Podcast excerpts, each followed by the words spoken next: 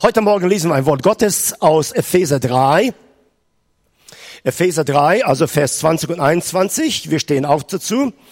Hier ist die Doxologie von der Apostel Paulus. Er schreibt an die Gemeinde zu Ephesus und er erkennt also da einige Sachen, die in der Gemeinde notwendig wären. Und nun schreibt er jetzt ihnen einen Brief und dann, also in diesem Brief kommt er zu einem Höhepunkt in seinen Aussagen und merkwürdigerweise, also da kann nicht anders als das auszudrücken so. Und da sagt er, dem aber, der über alles hinaus zu tun vermag über die Maßen mehr, als was wir erbitten oder erdenken, gemäß der Kraft, die in uns wirkt. In uns. Das ist in dir und mir.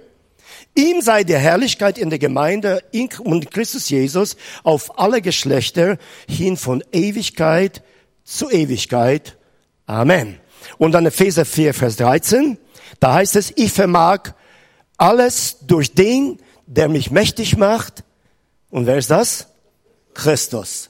Herr, wir danken dir von ganzem Herzen für diese Morgenstunde. Für diejenigen, die heute Morgen hier sind. Dass jeder einzelne von uns durch den Heiligen Geist dieses Wort so illuminiert bekommt, dass er nicht nur das Wort hört und versteht, sondern dass wir da umsetzen in unserem täglichen Leben, auf das du durch unser Leben verherrlicht werdest. In Jesu Namen.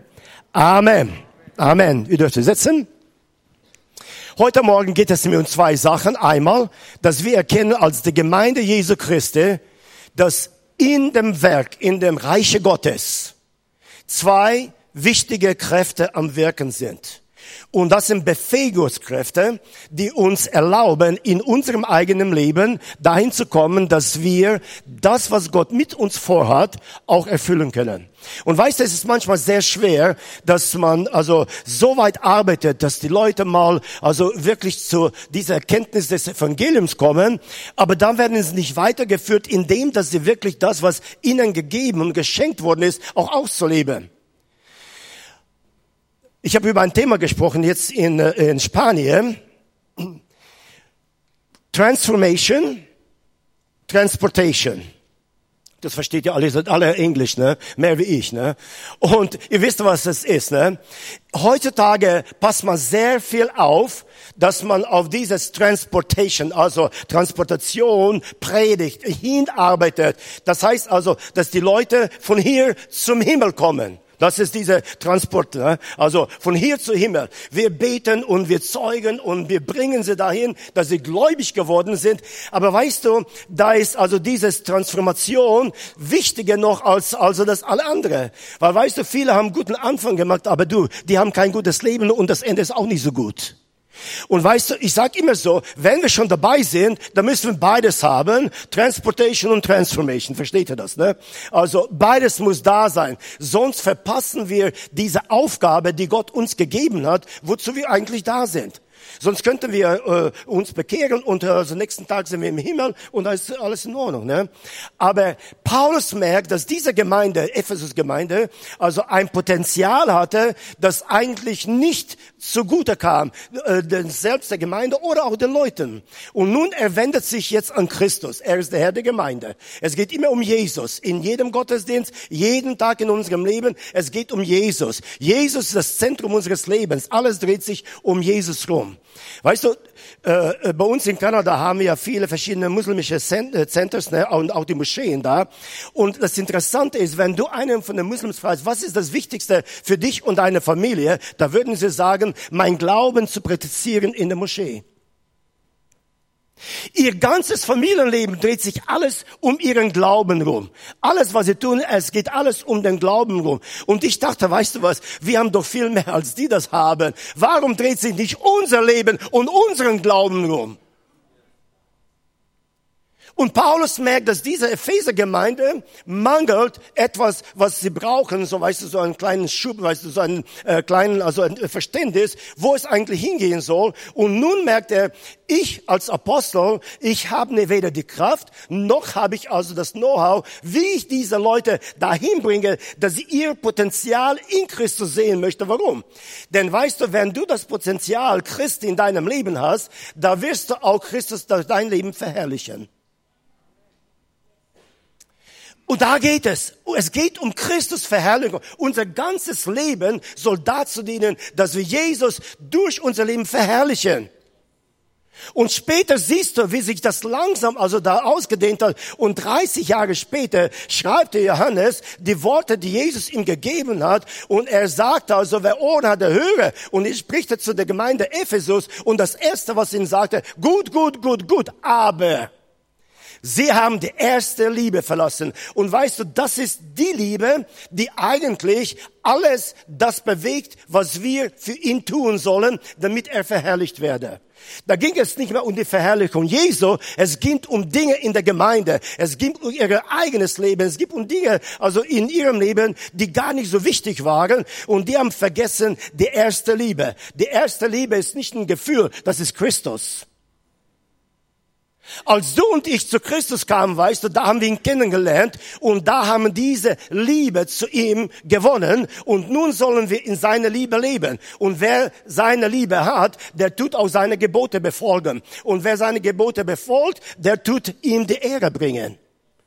Dass Christus in der Gemeinde verherrlicht werde. Darum geht es. Weißt du, wir haben so viele verschiedenartige Gottesdienste und zu jedem Gottesdienst, zu dem ich hingehe, ich sage immer wieder, Herr, es ist egal, ob ich da spreche oder jemand anders spricht. Es ist egal, wer was tut. Ob da jetzt so ein Lobpreisteam oder so ein Lobpreisteam da ist. Solange du deine Ehre in deiner Gemeinde bekommst.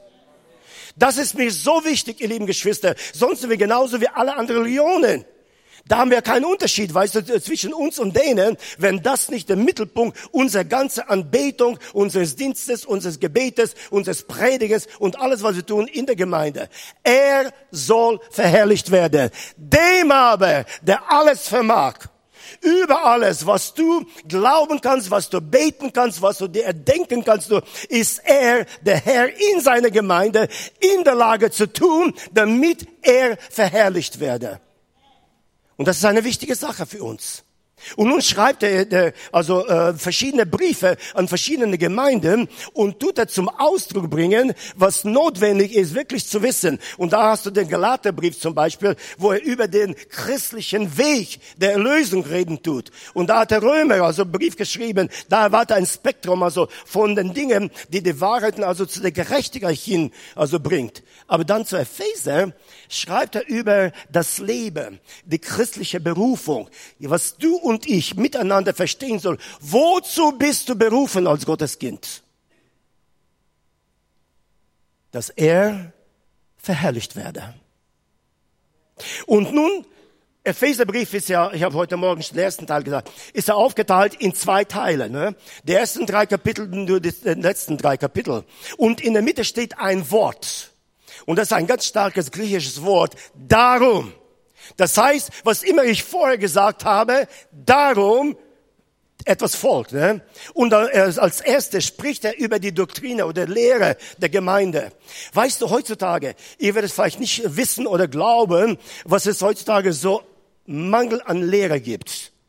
Überall, wo wir hingehen, ich äh, spreche in sehr viele Pastorenkonferenzen und äh, verschiedene andere Art Seminaren. Ich unterrichte auf elf Bibelschulen und meine Studenten sind nicht gerade die, die sich gestern bekehrt haben. Meine Studenten sind Pastoren. Die sind schon 20 Jahre in Dienst, 15 Jahre in Dienst, 10 Jahre in Dienst. Jetzt kommen sie, um sich also höher auszubilden zu lassen. Und weißt du, kommen sie in meine Klasse. Du. Und dann manchmal, wenn ich unterrichte, die stellen Fragen, also das sage ich mir, das könnte eine Frage von einem Sonntagsschulkind sein, aber doch nicht ein Pastor von 20 Jahren. Ich sage, weißt du, solche Fragen beantworte ich gar nicht. Das ist ja unter der Würde meiner Intelligenz, dass ich mit diesen Fragen, also nach 20 Jahren des Dienstes, also mit dir darüber reden soll. Die Lehre mangelt. Heutzutage haben wir, was wir in Kanada sagen, motivational messages. Versteht ihr? Alles geht um dieses motivational, motivational. Und die Leute kommen zur Kirche, Hallelujah, oh, I feel so good. Ja, weißt du, feeling good und being good is two things. Ne? Also, du, da ist ein Unterschied dazwischen. Ne?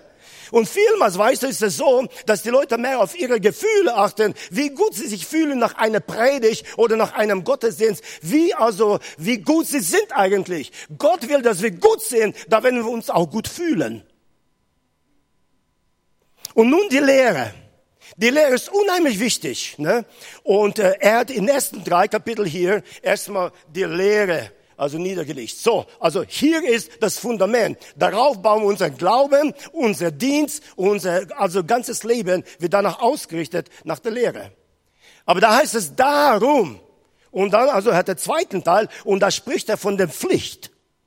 Weißt du, es ist interessant, du. Wenn die Leute sich bekehren, ne, also wir laden sie ja zu Jesus ein und die bekehren sich, uns ja wunderbar, ne? Aber weißt du, irgendwo, wenn du äh, äh, in einer Gemeinschaft oder in einen Club oder irgendwo zugehörst, da weißt du ganz genau was. Dass du auch da Pflichten hast. Ja, wir waren in Singapur mal eingeladen zu einem so Golfclub. Äh, wir sollten da zu essen kommen mit einem Pastor. Du. Und als wir da hinkamen, da hat er gesagt, Entschuldigung, aber Sie können jetzt nicht reinkommen. Sie sind nicht richtig angezogen. Sag, was heißt richtig, ne? Ja, sagt er, also ein äh, Hemd, also langärmliches Hemd müsste schon sein, ne? Und also so, also in unseren Club keine rein. Das ist eine Pflicht, dass Menschen sich so anziehen, also wie es gehört, um diesen Club zu kommen. Und also, ich habe aber nicht. Da haben sie gesagt, okay, wir verkaufen dir jetzt eins. Da kaufst du ein Hemd äh, und dann darfst du also äh, in den Club kommen. Du, das ist ein gutes Business da, ne? Ja, ja, weißt du, wenn du schon Doktrine hast, dann muss man dann auch irgendwie wissen, dass wir Pflichten haben. Wenn wir also Prinzipien von der Gemeinde haben, ne, dann müssen wir auch wissen, dass wir das ausüben. Und weißt du, sehr oft ist es so, dass wir nicht daran denken, du. Ja, ja, ja, gut, Halleluja, preis dem Herrn. Wir singen und loben, weißt du, und freuen uns. Und da gehen wir am Montag genauso, als wenn wir am Sonntag nicht im Gottesdienst gewesen wären. Und Paulus sagt zu der Feser, nein, nein, nein, nein, nein. Das ist nicht so. Ihr müsst wissen also, dass also das ausgeübt werden äh, soll, was wir praktizieren. Aber dann gibt er auch, also nochmal in den ersten drei Kapitel, Position eines Gläubigen, eines Christen. Wir haben eine Position. Wir sind nicht gerade so, also diejenigen, die rein und rauslaufen. Eine Position. Und dieses verpflichtet uns, so ein, also äh, in unserem Leben Verhalten zu haben, dass jeder Einzelne erkennen soll, dass wir Christen sind. Der Prinz Harry war ja in Amerika gewesen vor einigen Jahren zurück.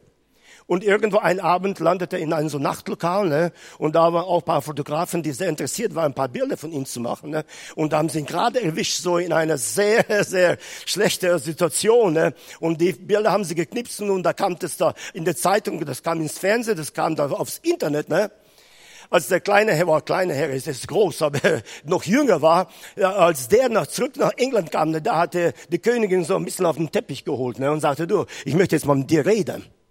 Und er schaute sie in den Augen und sagte, ich möchte nur eins sagen.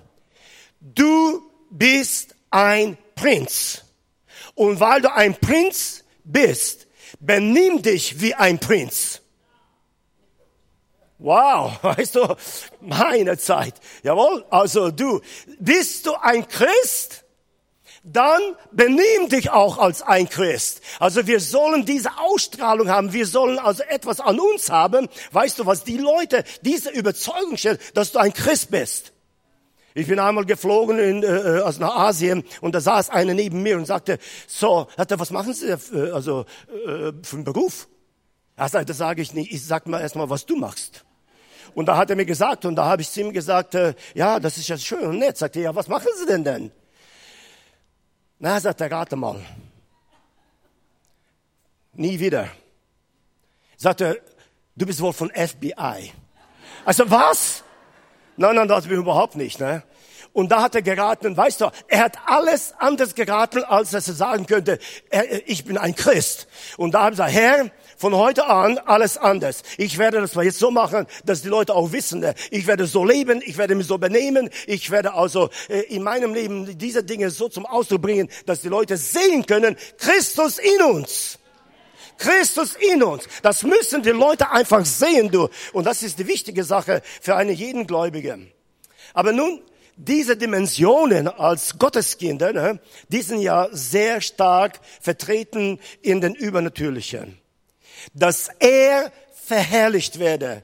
Zur Verherrlichung Gottes gehören übernatürliche Dimensionen, übernatürliches äh, Werk. Ne, also Christus arbeitet übernatürlich. Wenn das alles natürlich wäre, da brauchen wir Christus nicht, da brauchen wir den Heiligen Geist nicht. Ne? Aber er will sich verherrlichen durch das, was ich und du nicht tun können.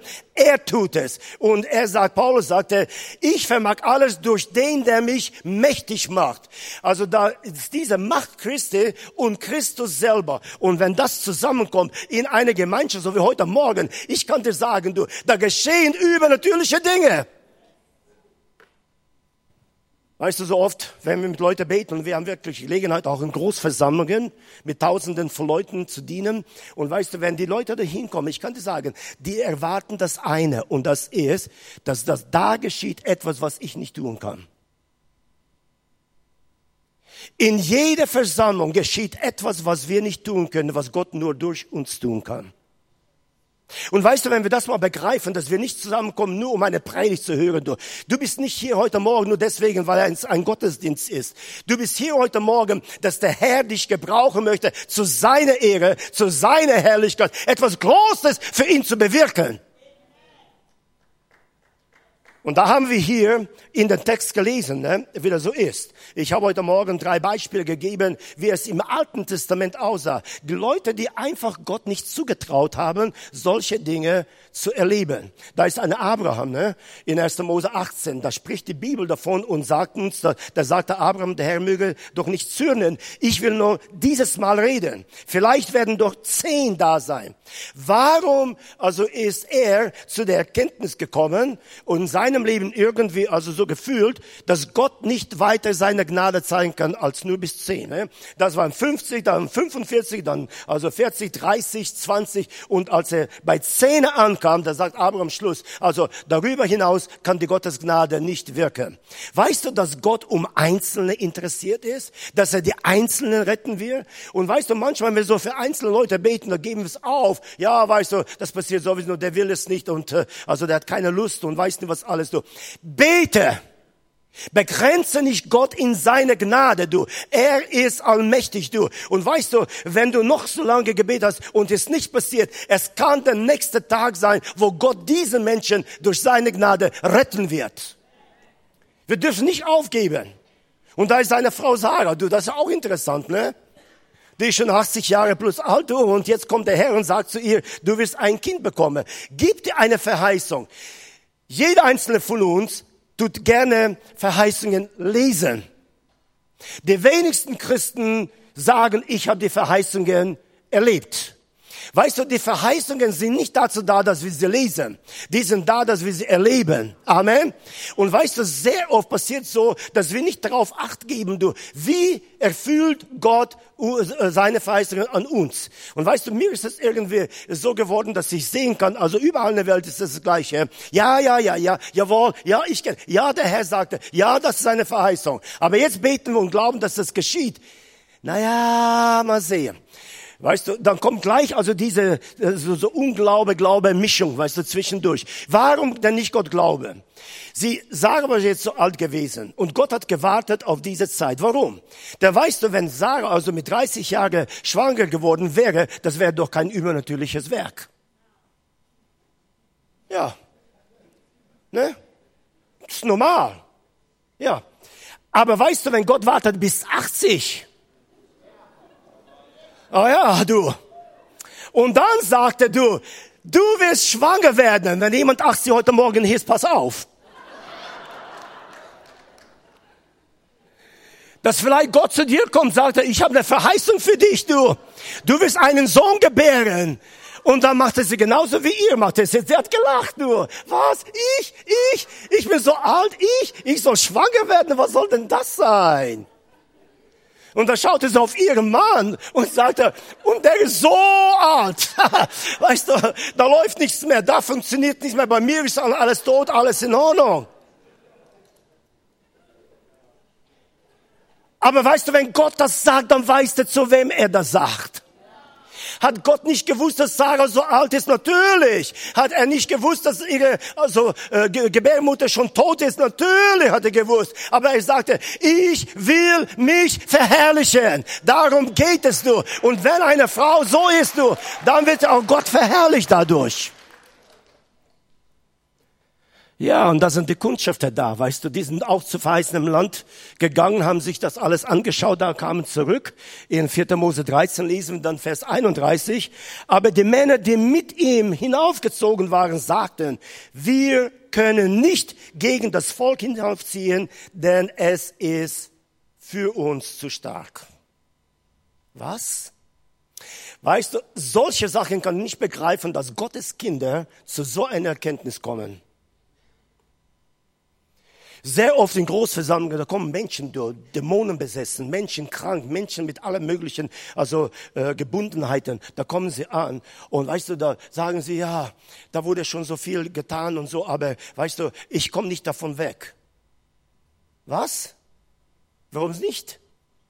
Unser Gott ist doch größer als jede Gebundenheit, als jede dämonische Macht als irgendein Problem, irgendeine Situation deines Lebens. Unser Gott ist stärker als alles andere. Und dem dürfen wir trauen in unserem Leben, dass wir also das so erleben werden, dass er in seiner Gemeinde verherrlicht werde.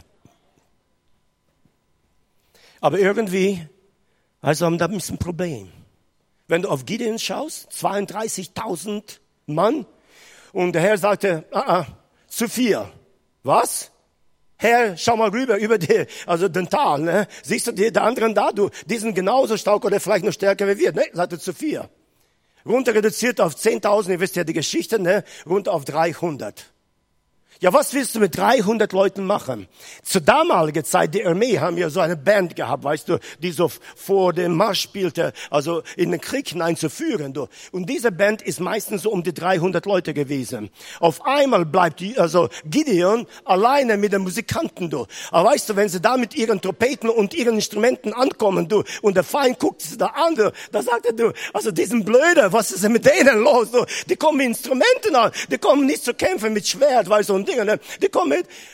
Und was hat Gott gesagt zu Gideon? Ich will für euch kämpfen.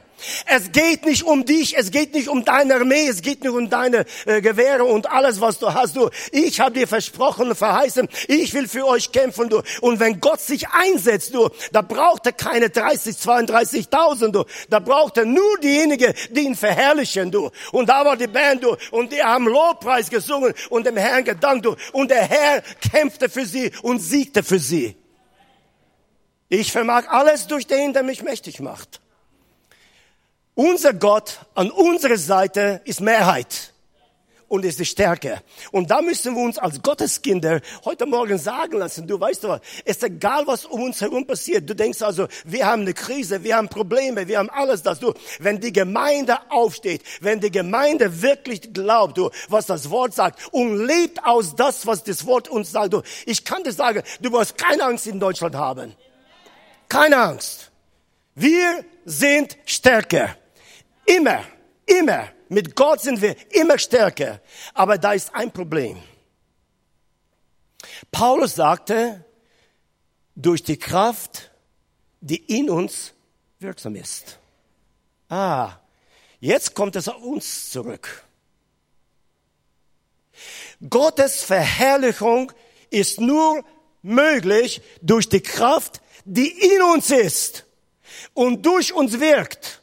Und weißt du, da ist das Problem der Gotteskinder, du. Die nehmen sich weder die Zeit, noch also glauben, noch also haben sie wirklich dieses äh, Verlangen in ihrem Herzen, sich so von der Kraft Gottes erfüllen zu lassen, dass Gott sich durch ihr Leben offenbaren soll. Ich sehe Menschen, weißt du, manchmal im Gottesdiensten, du, die kommen nach vorne zum Beten und sagen, nein, ich bin nicht nach vorne gekommen, dass sie, also, äh, über mich gebetet wird. Ich bin nach vorne gekommen, weil ich mit jemandem beten will, der gesund werden soll. Das sind Leute, weißt du, die lassen sich von Gott etwas schenken. Die kommen nicht zum Gottesdienst nur zu empfangen. Die kommen zum Gottesdienst, um zu geben. Und weißt du, wenn jeder einzelne Christ so in den Gottesdienst hineinkommt und sieht plötzlich, weißt du, also da sind Nöte, da sind Probleme. Es gibt Dinge, weißt du, die geschehen sollen. Gott soll sich verherrlichen, du. Und wenn sie mit diesen eigenen Verlangen kommen, du, und schon gefüllt mit dem Heiligen Geist, du, dann wird unser Gottesdienst explodieren. Da wird sich die Kraft Gottes offenbaren und da wird Jesus verherrlicht. Du. Wie oft sehen wir, wenn Menschen geheilt sind? Da ist ein Jubel und ein Jauchzen. Du. Einmal habe ich gesehen, in einem Gottesdienst auf einer Großversammlung, da waren so an die 60 blinde Leute so in einer Reihe gestanden. Es war schon zwei Uhr morgens gewesen, weißt du, da ist schon kaum Kraft noch zu reden. Und da standen noch die, also Blinden da. Und äh, ich sag, was ist das für eine Reihe hier? Ja, das sind alles blinde Leute, die wollen alles sehen. Ja, ist ja wunderbar. Ist jetzt zwei Uhr morgens, weißt du. Ich sollte schon im Bett sein. Und jetzt soll ich noch mit 60 Leuten beten, dass sie geheilt werden. Und weißt du, da kam das so zu Bewusstsein, Herr, ich bin schwach, ich kann nicht mehr. Ich habe schon drei Stunden lang mit Leuten gebetet, um Heilung, um Befreiung und alle diese Dinge. Und jetzt habe ich gesagt, weißt du was, ich kann nicht mehr, Herr, tue du dein Wunder. Und weißt du, was passiert ist? Wie Dominosteine, einen nach dem anderen sind umgefallen. Als sie aufstanden, jeder Einzelne konnte sehen. Das hat der Herr getan. Und wenn wir solche Dinge sehen, dann erkennen wir plötzlich, dass Gott uns gebrauchen will. Du bist nicht nur ein Mitglied einer Gemeinde hier im Ort, du bist also ein Instrument Christi, um seine Verherrlichung zu bringen. Ne? Und so will ich heute Morgen ermutigen, ihr lieben Geschwister. Weißt du, Bremen braucht Jesus. Und dieses geschieht nur dann, wenn wir uns von ihm gebrauchen lassen. Und da brauchst du dich nicht sorgen, wie viel Theologie oder wenig Theologie du hast, ob du ausgebildet, nicht ausgebildet bist oder was immer. Weißt du, du musst nur zu ihm kommen und dich von ihm erfüllen lassen. Und ich kann dir sagen, der älteste Person hier heute Morgen oder die jüngste Person heute Morgen kann von Gott also wunderbar gebraucht werden. In Argentinien habe ich hier einen jungen Mann äh, kennengelernt. Als er sieben Jahre alt war, war er Evangelist. Der hat ein Stadium gepredigt, überall in Argentinien, ein Stadium gepredigt. Da haben sich zigtausende Menschen mit, also von Dienst eines jungen Mannes von sieben Jahren bekehrt und zu Christus gefunden. Habe auch gesehen, also 95 Jahre alten Menschen genauso. Ihr lieben Geschwister, wozu sind wir da? Was will Gott von uns? Er will sich durch uns verherrlichen. Ihm gebührt die Ehre in aller Ewigkeit. Amen. Und das wollen wir heute Morgen tun. Wir stehen miteinander auf. Und wenn du in deinem Herzen fühlst, du, ja, wir sind hier in Bremer Gemeinde, wir fühlen uns wohl, es geht gut, alles ist in Ordnung, du, aber hast du nie so richtig in deinem Leben erlebt, dass Gott dich gebraucht hat, übernatürlich, dass Menschen also durch dein Dienst, durch dein Leben nicht nur zu Christus kommen, sondern auch was Übernatürliches, etwas Wunderbares erlebt haben. Da werde ich euch einladen heute Morgen, jetzt kurz jetzt, äh, nachdem der Pastor Sommer kommt drauf und er wird dann das, also Versammlung weiterführen. Komm einfach vorne und sag, weißt du was? Du, diese Gemeinde, da wird also diese Gemeinde so wachsen, so Gott verherrlichen, dass wir nicht nur ein Gottesdienst oder zwei haben, du, wir werden fünf Gottesdienste am Sonntag feiern. Das kann Gott tun. Das kann Gott wirklich tun, du. Das kann ich euch sagen, du. Und das wünsche ich euch von ganzem Herzen, dass euch Gott segnen und gebrauchen möchte, bis diese Gottesdienste stattfinden und ihr sehen werdet, also massenweise die Menschen zu Christus zu kommen. Und das ist ein Wort für dich und ein Wort für mich heute Morgen, solche Menschen zu werden. Halleluja! Singt uns Schönes zum Pastor, komm nach vorne und äh, äh leite weiter den Gottesdienst. Dankeschön. Ja.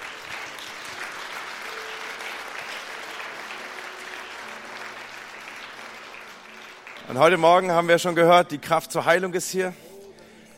Ein prophetischer Geist liegt über diesem Gottesdienst und ich möchte, dass du das nimmst, was Gott für dich hat an diesem Morgen. Und hier wird gleich vorne die Möglichkeit sein, dass wir für Menschen beten in die Seiten rein. Bitte ich, dass die Gebetshelfer sich aufstellen. Ich bete, bitte, dass die Ältesten mit dazukommen, die Leiter, die mit im Hause sind, dass wir einfach Menschen auch prophetisch dienen und prophetisch in ihr Leben hineinwirken. Ich danke Pastor Stefan, dass er mitbeten wird und Menschen äh, segnen wird einfach mit dem, was sie haben. Dieser Gottesdienst soll einen Unterschied machen. Wenn wir hier rausgehen, dann wollen wir mit der Kraft Gottes unterwegs sein. Und wir haben gehört, dass, es, dass der, dem, dem alles gegeben ist, Er ist der Herr der Gemeinde und er stattet uns aus, dass wir alles haben, was wir brauchen. Und äh, ich möchte, dass ihr das aufnehmt als letzten Gedanken. Das ist, das ist dieses Gleis, das sind diese zwei Dinge. Da ist der, der alles kann und der lebt in dir und damit kannst du alles. Und wenn wir danach gefragt haben, wer ist Jesus? Er ist die Kraft, die in dir lebt. Wer ist Jesus? Er ist die Kraft, die in dir lebt, Übernatürliches zu wirken und zu, Dinge zu sehen, die du nicht gesehen hast. Und wenn du etwas sehen willst, was du noch nie gesehen hast, dann musst du was tun, was du noch nie getan hast. Und das ist dein Morgen. Ich lade dich ein, einfach das mitzunehmen, was Gott für dich hat. Und ich möchte, dass wir einen kurzen Moment nehmen, wo wir die Augen schließen. Und ich möchte dich herausfordern. Wenn du in diesem Gottesdienst bist, das erste Mal vielleicht, oder du bist lange unterwegs gewesen und hast nicht das Zentrum gesucht, dass Christus dein Leben ausmachen soll, dass er der Herr deines Lebens ist und dass er in dir lebt als die Hoffnung der Herrlichkeit, wenn da was verloren gegangen ist vielleicht über die Jahre. Dann ist dies der Morgen, wo du zurückkommen kannst. Dann ist dies der Morgen, wo du dich neu ausstrecken darfst und kundig machen darfst. Ich bin hier in diesem Gottesdienst und ich möchte mein Leben an diesem Morgen Jesus geben. Ich möchte zurückkommen. Ich möchte es vielleicht das erste Mal tun. Und wenn hier Menschen in unserer Mitte sind, die das so betrifft, wie ich das hier beschreibe, dann lade ich dich ein, dass du mir jetzt deine Hand zeigst, dass ich für dich bete.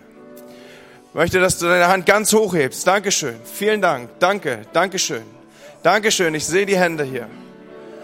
Und ich lade dich ein, wenn du den Mut hast, hier nachher nach vorne zu kommen. Ich werde hier vorne auf dich warten nach dem Gottesdienst, will mit dir beten, will mit dir noch einmal ein Übergabegebet sprechen und ich will dir alles sicher machen, dass dies der Tag ist, der deinen Tag, der dein Leben verändert hat.